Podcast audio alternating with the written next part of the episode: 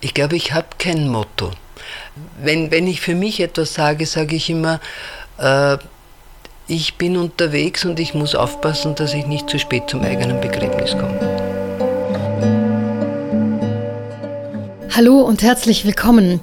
Meine heutige Gesprächspartnerin ist Birgit Meinhard-Schiebel. Birgit Meinhard-Schiebel kommt aus Österreich. Sie ist Wienerin.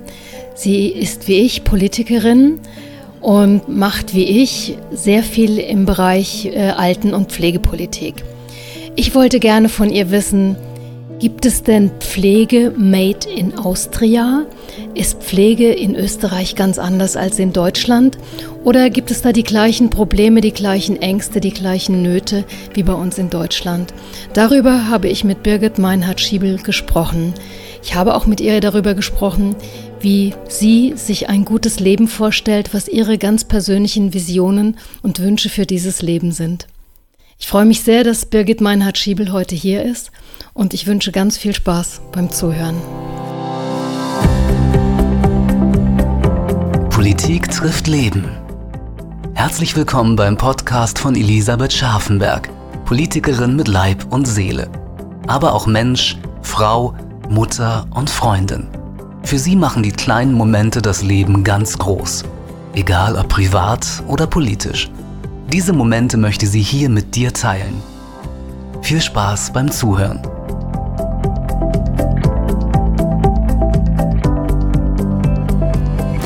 Ja, hallo, Birgit Meinhard-Schiebel aus Wien, heute zu Besuch bei mir. Ich freue mich sehr, dass du da bist.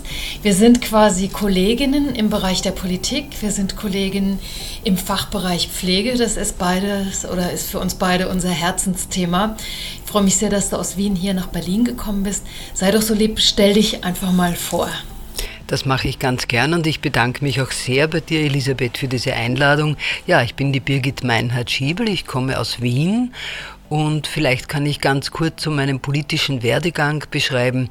Ich komme eigentlich aus der sogenannten alternativen Bewegung aus den 70er Jahren und habe mich damals schon immer dafür interessiert, wie funktioniert Politik und vor allem wollte ich also so wie halt viele Menschen dieser Zeit nichts mit der damals bestehenden Politik zu tun haben und bin aber dann wirklich durch puren Zufall, ich muss das auch so sagen, 2005 in die Politik gekommen.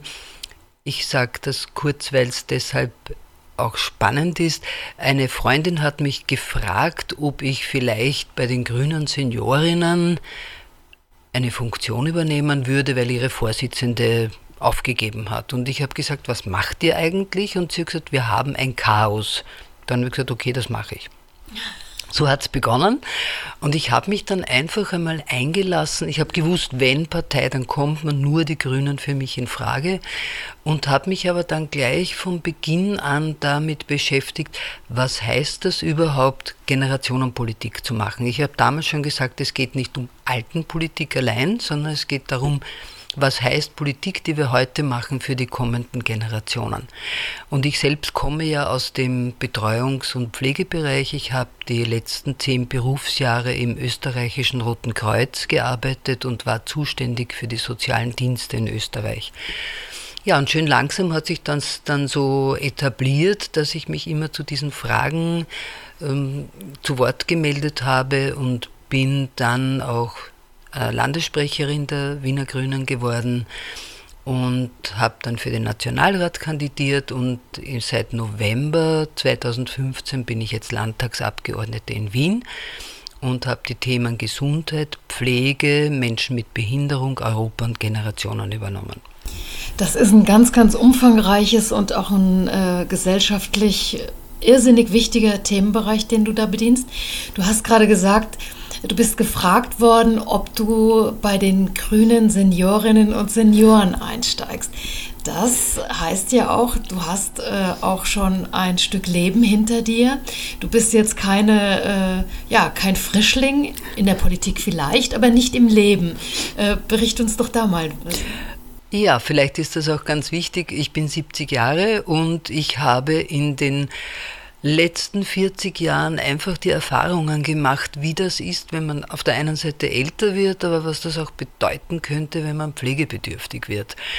Und ich bin eigentlich nicht sehr bewusst zu einer pflegenden Angehörigen auch geworden und habe mir damals schon gedacht, was machen andere Menschen, die nicht in der Lage sind, äh, sich zu orientieren, die nicht in der Lage ist, mit Pflegebedürftigkeit auf vielen Seiten umzugehen. Ja, also mir war ja auch vollkommen klar, das hat ja auch etwas damit zu tun, in welcher sozialen Schicht lebe ich.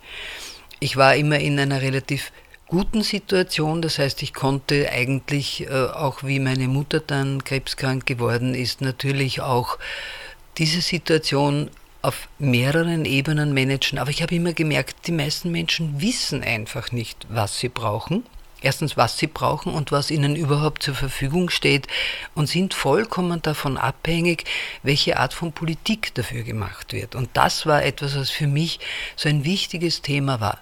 Menschen verstehen Politik immerhin, ach, die machen da irgendetwas und können aber selber mit dem, was an Angebot da ist oder wo sie selbst sich einbringen können, nicht wirklich umgehen. Daraufhin, daraufhin ist ja eine große Selbsthilfebewegung entstanden, aber auch die kommt mir oft so machtlos vor. Also diese kleinen Gruppen, die entstehen, die sich gegenseitig äh, erzählen, wie es ihnen geht, das ist ganz, ganz wichtig, aber es gibt keinen großen Zusammenschluss. Und der große Zusammenschluss wäre eine politische Kraft, ganz einfach.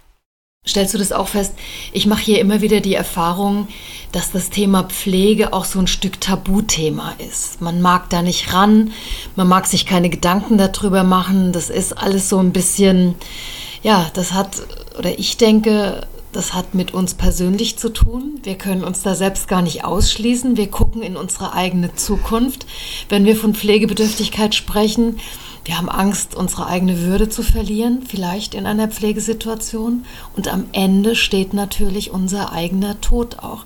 Ich glaube, dass das so die Gründe sind, warum Menschen da gerne weggucken, sich überhaupt nicht damit befassen wollen und dann natürlich auch in der Situation relativ kopfscheu und hilflos dann auch dastehen. Ist das die Erfahrung, die du auch machst? Und wenn ja, wie gehst du denn damit um? Natürlich habe ich diese Erfahrung auch, genauso wie beim Wort Alter. Also allein wenn ich das Wort Alter ausspreche, merke ich immer, wie so entweder so eine Abwehrhaltung entsteht. Ja, so entweder man macht sich ein bisschen lächerlich darüber oder mm, man zieht sich zurück und sagt, naja, also ich habe noch nichts damit zu tun. Und das betrifft natürlich auch das Thema Pflegebedürftigkeit und das wird ja immer gleichgesetzt mit Alterpflegebedürftigkeit ist eines. Erst dann, wenn man die eigene Erfahrung macht, dass man jederzeit pflegebedürftig sein könnte, ab diesem Augenblick ändert sich ein bisschen etwas. Aber meistens ist das ein vorübergehender Prozess und dann hat man den Eindruck, jetzt geht es mich wieder nichts mehr an. Und das ist die ganz große Gefahr dabei. Vielleicht, ich muss eine andere Ecke dabei beleuchten. Es geht mir zum Beispiel auch um die Barrierefreiheit im öffentlichen Raum. Die trifft Menschen mit einer Behinderung, die trifft ältere Menschen, aber in Wirklichkeit betrifft es alle. Und ich habe gerade gekämpft dagegen, dass das Kopfsteinpflaster in Wien behindertenunfreundlich ist und habe das auch dokumentiert und habe einen Bericht darüber gemacht. Und ein junger Mann hat mir geschrieben, also das ist ja einfach so schön, ich würde das lassen und das braucht ja eigentlich, das muss man nicht ändern. Und drei Monate später hat er mir geschrieben, ich habe mir das Bein gebrochen, ich verstehe jetzt, was Sie meinen. Und ich glaube, diese Aufmerksamkeit zu bekommen, das kann ein temporärer Prozess sein, das kann aber jederzeit sein und wenn ich nicht vorbereitet bin, dann habe ich das Problem. Und deshalb ist die Aufmerksamkeit so wichtig, einfach sich damit einmal auseinanderzusetzen und wir sind ja auch, also der Startpunkt, um überhaupt in die Öffentlichkeit zu kommen mit dem Thema äh, pflegende Angehörige, war ja das Thema Kinder. Bei meiner ersten Pressekonferenz, ich bin ja auch Präsidentin der Interessengemeinschaft pflegender Angehöriger, war eine Journalistin da, die nicht interessiert war. Dann habe ich durch puren Zufall einen Beitrag im deutschen Fernsehen gesehen über drei Kinder, die pflegen und habe dann begonnen, in Österreich zu suchen. Das hat wieder niemanden interessiert. Dann habe ich vor dem Parlament äh, eine Rede gehalten und da waren zufällig drei grüne Kolleginnen da und die haben das sofort ins Parlament gebracht, einen Initiativantrag, der von allen Parteien sofort genehmigt wurde, zum Thema pflegende Kinder in Österreich. Und statt der geschätzten 20.000 waren es mindestens 42.000. Und bei der nächsten Pressekonferenz waren 18 Journalisten da und drei Fernsehsender. Und seither läuft das Thema. Und ich glaube, man muss medial auch wirklich mitdenken, wie kann man ein so unbequemes Thema in die Öffentlichkeit bringen und nicht nur über die Betroffenheit, sondern ja, das macht betroffen, aber welche Lösungsansätze gibt es? Auch auf der politischen Ebene. Darum bemühen wir uns ja. Aber die Leute glauben gar nicht, dass es das alles gibt und was es für sie, was für sie so wichtig ist, dass sie das Verständnis dafür entwickeln, dass Pflegepolitik nicht nur mit Alter, Tod und Sterben zu tun hat, aber dass das dazugehört. Denn sterben kann man immer. Das stimmt. Und äh, Pflegebedürftigkeit ist ja auch keine Frage des Alters. Wir hatten hier vor einiger Zeit äh, den äh, Rennfahrer Michael Schumacher, der bei einem Skiunfall äh, unglücklich gestürzt ist und seitdem ein Schwerstpflegefall ist. Ich denke, das macht es einfach deutlich. Oder man kann eben auch einen schwerstbehinderten Säugling äh, in die Familie bekommen und äh, ist damit dann plötzlich mit Pflege betraut. Ähm, wie ist das bei euch in Österreich? Viele von uns Deutschen, wir kennen Österreich als Urlaubsland, wir kennen, wir fahren zum Skifahren hin, wir sitzen da auf der Hütte, aber ihr habt ja demografisch genau die gleichen Probleme, denke ich, wie wir. Ihr habt äh, mit den Strukturen, äh, seid ihr sehr ähnlich aufgestellt. Was ist denn Pflege made in Austria? Was ist bei euch so ganz besonders? Oder wo denkst du, unterscheidet ihr euch? Oder wo könnten wir auch von euch lernen? Ich glaube, vielleicht haben wir manchmal die Möglichkeit, mehrere Zugänge zu schaffen. Also nicht nur jetzt auf der strukturellen Ebene oder auf der politischen Ebene, sondern bei uns gibt es schon ein bisschen so die Möglichkeit, manchmal in allen möglichen Kreisen und Facetten über ein Thema miteinander zu reden. Ähm, das heißt noch nicht, dass es deshalb besser funktioniert, aber die Möglichkeit, zum Beispiel auch in einem Kaffeehaus darüber zu reden oder in einem Park zu sitzen und darüber zu reden, das ist vielleicht ein bisschen leichter, weil ich weiß nicht, ob das eine österreichische Mentalität ist, man kommt leichter ins Gespräch. Ich weiß nicht, ich habe so den Eindruck gehabt, hm, wenn ich in Österreich irgendwo unterwegs bin, kann ich leicht Menschen ansprechen und kann dann irgendeine Frage stellen. Ich mache das zum Beispiel gerade, ich gehe mit dem Handy herum und frage, äh, haben Sie zu Hause jemanden, der manchmal was vergisst? Oder was haben Sie zuletzt vergessen? Wollen Sie es mir einfach erzählen? Und dann sagen die Leute, ja, ja, äh, aber ich habe ja noch nicht Alzheimer. Und dann können wir darüber ins Gespräch kommen. Und so versuchen wir mit Menschen einfach sozusagen auf einer anderen Ebene ein bisschen daran zu arbeiten, auf der einen Seite an den Ängsten, auf der anderen Seite, um etwas transparenter zu machen. Aha, das kann jedem von uns passieren. Was können wir denn dann machen? Gibt es da Möglichkeiten, damit das sozusagen nicht nur die Politik von oben ist, sondern auch die Politik von unten ist? Und das ist ein langwieriger Prozess. Aber ich merke, dass das was ausmacht. Und wir haben natürlich auch im Wahlkampf immer wieder Aktionen und ich sage immer, manchmal ist es gar nicht gescheit, wenn ich mich mit einem grünen T-Shirt wohin setze. Ich setze mich in den Park und rede einfach mit den Leuten und dann kann ich immer noch sagen, ich bin von den Grünen. Aber zuerst reden sie mit mir. Also ich sage, wie ist das mit Ihrer Rente, wie schaut das, geht das, geht es aus? Und dann sagt, na, das geht sich gar nicht aus. Oder, na, ich habe das schon immer gut können. Und dann plötzlich entsteht etwas. Ja? Also zuerst muss, muss ich sozusagen, die, die, man sagt immer, die Österreicherinnen und Österreicher oder die Wiener und Wienerinnen sind grantig, das stimmt nicht. Die sind nur ein bisschen so, naja, schauen wir einmal. Ja? Aber gesprächstechnisch habe ich den Eindruck, ist es leichter. Ja, das ist natürlich sicherlich eine Mentalitätsfrage, das finde ich sehr spannend. Ich glaube, dass du aber auch als Person einfach eine, eine hohe Glaubwürdigkeit hast, denn ich erlebe das ja auch, wie du an dem Thema arbeitest, wie du mit dem Thema nach außen gehst. Du bist absolut präsent im Facebook und in, in den neuen Medien. Äh, das finde ich auch richtig toll. Du hast ja vorhin gesagt, du bist 70 Jahre alt. Das heißt, du bist jetzt äh, nicht unbedingt da mit diesen ganzen Medien groß geworden, aber du nutzt das fulminant. Ich finde das ganz, ganz großartig und ich glaube, äh, dass du da ein absoluter Gewinn bist. Sag mir mal, was ist denn im Moment bei euch so der Hotspot im Bereich politischer Diskussion, im Bereich Pflege? Wo arbeitest du denn im Moment gerade äh, dran und was ist denn das nächste dicke Brett, was du da bohren möchtest? Also gerade bei der Pflege geht es wirklich darum, diese 24-Stunden-Betreuung genau anzuschauen. Damit meinst du die illegale, also genau, die zum Großteil Pflege. illegale 24-Stunden-Betreuung, weil das ein ganz wichtiges Thema ist und wir auf der einen Seite gerade in Wien äh, eine, ein Spitalskonzept entwickeln bis 2030, das eine komplette Veränderung der Spitalslandschaft bedeutet. Aber da passt so vieles dazu. Da gehört ja auch die Pflege hinein. Und was passiert denn draußen außerhalb der Krankenhäuser? Und wir haben auch äh, das erste Modell der Primary Health Center. Also dort überall anzudocken und zu sagen, das hat was mit Pflege zu tun und wie schaut dann die Qualität aus, die bis nach Hause geht.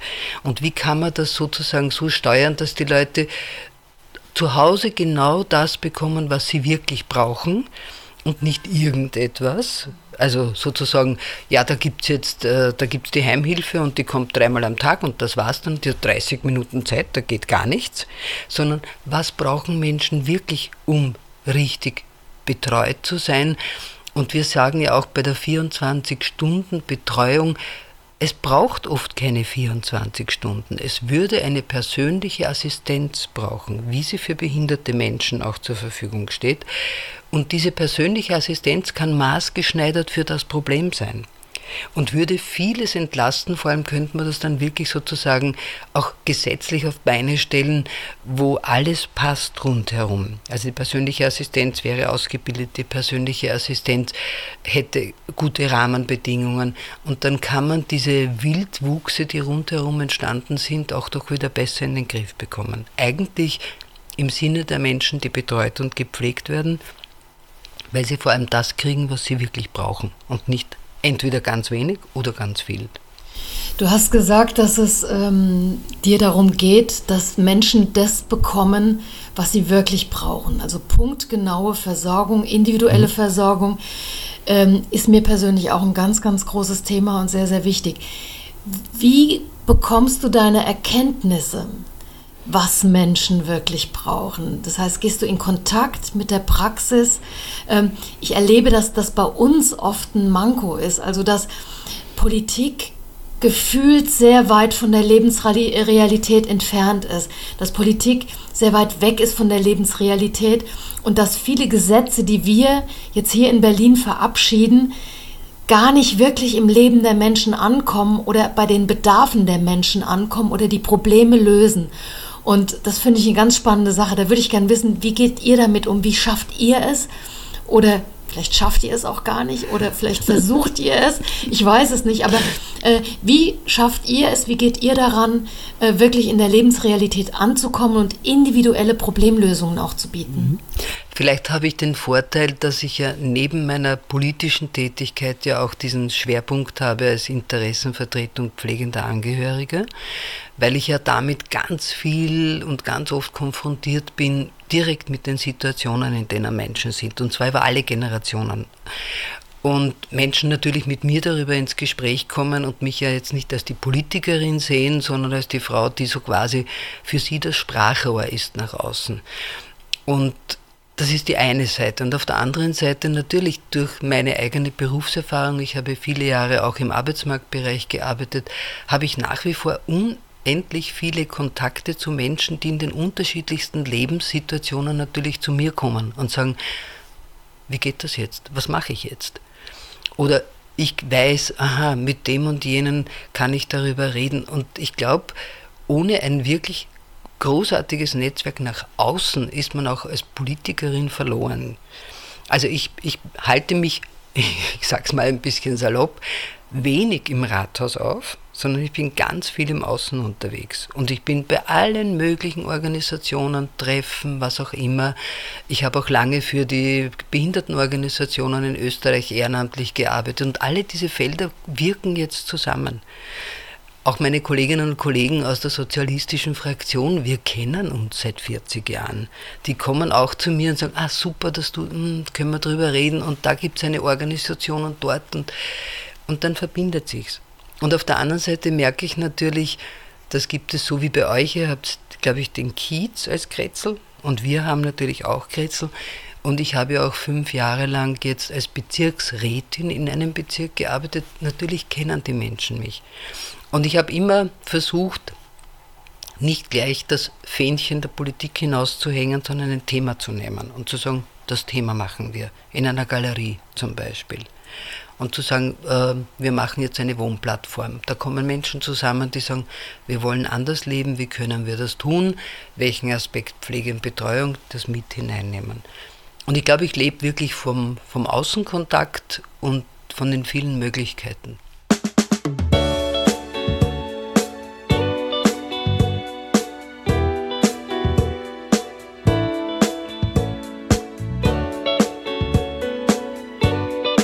Finde es ganz, ganz wunderbar. Ich bin ja auch äh, gelernte Sozialarbeiterin und bin das mit Leib und Seele und trage das auch in meine Politik rein. Und das trägt meine Politik auch ein Stück. Ich finde das ganz, ganz wichtig. Mein Podcast heißt Politik trifft Leben und ich glaube, ich habe bei dir da auch einen Volltreffer gelandet, weil ich bei dir den Eindruck habe, du lebst Politik und bei dir trifft auch Leben Politik und nicht nur Politik Leben. Ich finde das ganz, ganz, ganz, ganz schön äh, und glaube, dass du da äh, ja unglaublich authentisch unterwegs bist. So erlebe ich dich, so kenne ich dich. Und es freut mich wahnsinnig, dass du im Bereich Pflege äh, da unterwegs bist, weil ich glaube, dass das einfach so hilfreich ist. Äh, das ist so ein schweres Thema. Das ist so schwer, mit diesem Thema zu landen, Menschen dafür zu interessieren weil es auch so ein persönliches Thema ist. Mir geht es auch immer darum, nicht nur Politik zu transportieren, sondern eben auch ein Stück Leben. Deswegen möchte ich auch ganz gern einfach nochmal wissen, du als Mensch, ja, was hast du denn als Mensch, als Frau, was sind denn deine Visionen, die du jetzt noch so in dir trägst? Ich glaube, meine ganz große Vision ist, den Menschen zu zeigen, dass Alter eine tolle Herausforderung ist dass man trotz des Bewusstseins, dass man sterben wird, und ich will es auch nicht, die Zeit, die man hat, ganz einfach nützt und alles tut, was einem nur einfällt und sich nicht bremsen lässt. Also von niemandem. Ja? Und das lasse ich mich auch nicht. Das ist mir eigentlich egal. Und ich habe immer gesagt, okay, also wenn ich das mal nicht mehr mache, dann mache ich eben was anderes. Und ich habe so in meinem Leben eigentlich mir meine eigenen Wünsche und Träume immer schön abschnittsweise erfüllt. Und das werde ich auch weiterhin tun. Also wenn ich sozusagen vielleicht nicht mehr Landtagsabgeordnete bin, dann will ich ein eigenes Radio machen und das mache ich ganz einfach. Oder ich will Synchronsprecherin werden. Und da denke ich mir, ja, diese Möglichkeiten, ja, einfach zu sagen, ausprobieren, schauen. Und mein schöner Spruch ist immer, das Manna fällt vom Himmel, man muss nur am richtigen Platz stehen. Das hört sich sehr, sehr gut an. Wenn du so die letzte Woche mal an dir vorüberziehen lässt und mal so Revue passieren lässt, was hat dich denn innerhalb der letzten Woche so richtig glücklich gemacht? Am glücklichsten hat mich gemacht in der letzten Woche, dass ich das Gefühl habe, dass mein Leben genauso passt, wie es ist. Und wenn es heute auf der Stelle zu Ende wäre, hätte ich das Gefühl, ich könnte sagen, das war ein tolles und ein glückliches Leben. Schön. Und meine letzte Frage an dich, was ist so dein persönliches Lebensmotto? Gibt es irgendeinen Spruch, gibt es irgendwas, wo du sagst, das zieht sich durch mein Leben und das trägt mich auch so ein Stück? Ich glaube, ich habe kein Motto.